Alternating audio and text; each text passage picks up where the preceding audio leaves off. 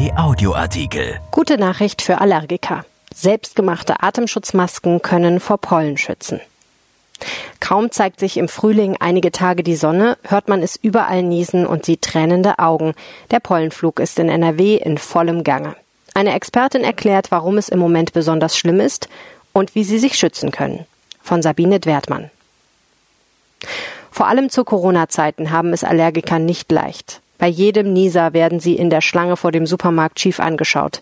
Taschentücher sind seit Wochen ausverkauft. In den vergangenen Tagen ist der Pollenflug besonders stark. Vor allem die Birke blüht, was die Knospen hergeben. Hinzu kommt der Pollenflug von Eschen und Hainbuchen.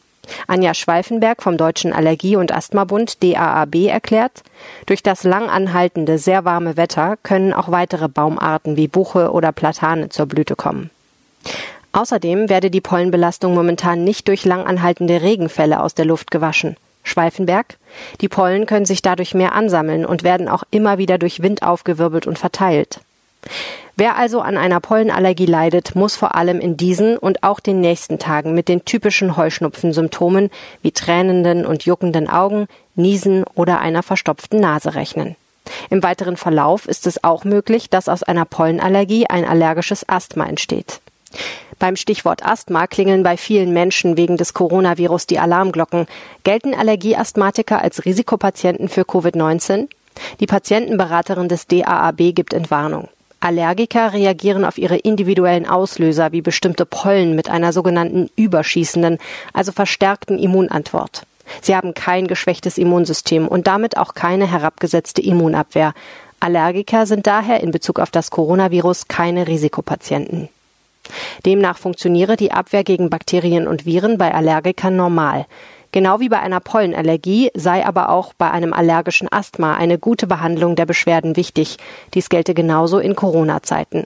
Schweifenberg Allergiker sollten daher entsprechende antiallergische Medikamente zur Linderung der Beschwerden verwenden.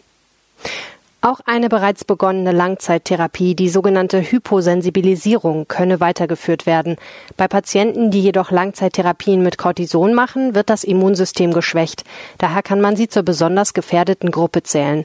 Betroffene sollten das weitere Vorgehen mit ihrem Arzt besprechen. Bei erwachsenen Patienten sollten laut Schweifenberg nicht häufiger als zweimal pro Woche Atemwegsbeschwerden wie Husten, pfeifende Atemgeräusche oder Brustenge auftreten. Sie sagt, Asthmatiker sind am besten vor Corona geschützt, wenn sie gut mit ihren Medikamenten eingestellt sind. Ist dies nicht der Fall, ist eine ärztliche Rücksprache zu empfehlen, um zu klären, ob die Behandlung optimiert werden kann. Im Alltag ist es schwer, Pollen auszuweichen. Es gibt aber einige Möglichkeiten, um den Pollenkontakt zu verringern. Derzeit kursieren zahlreiche Nähanleitungen für Atemschutzmasken im Internet. Solche selbstgenähten Masken können den Träger nicht selbst vor einer Corona-Infektion schützen, sie schützen jedoch sein Umfeld besser. Bei einer Pollenallergie verhält sich das laut Schweifenberg andersherum. Hier kann ein selbstgenähter Mund- und Nasenschutz durchaus den Pollenkontakt für den Träger reduzieren und die allergischen Beschwerden mindern, sagt sie. Zusätzlich biete sich auch das Tragen einer Brille an. Die sollte laut der Allergieexpertin gut an den Augen abschließen, um den Pollenkontakt auch dort zu reduzieren. Zitat denn auch die Augen können bei einer Pollenallergie allergische Beschwerden wie Augentränen und Jucken oder auch eine allergische Bindehautentzündung auslösen. Um den Pollenkontakt möglichst zu minimieren, eignen sich weitere Maßnahmen. Nach der Empfehlung von Lungenfachärzten rät der DAAB zum Beispiel dazu, sich täglich die Haare zu waschen. Auch hilft es, Kleidung nicht im Schlafzimmer auszuziehen und nasse Wäsche nicht im Freien zu trocknen. Pollenschutzgitter an den Fenstern können Allergiker ebenfalls schützen. Bei glatten Bodenbelägen und Oberflächen sollte in Allergikerhaushalten regelmäßig feucht gewischt werden. Wer den Staubsauger nutzt, sollte einen sogenannten HEPA-Filter verwenden. Auch der Pollenfilter im Auto sollte jährlich gewechselt und die Klimaanlage und Filterumgebung regelmäßig gereinigt werden. Um die Pollen aus den Atemwegen zu spülen, kann eine regelmäßige Nasendusche helfen.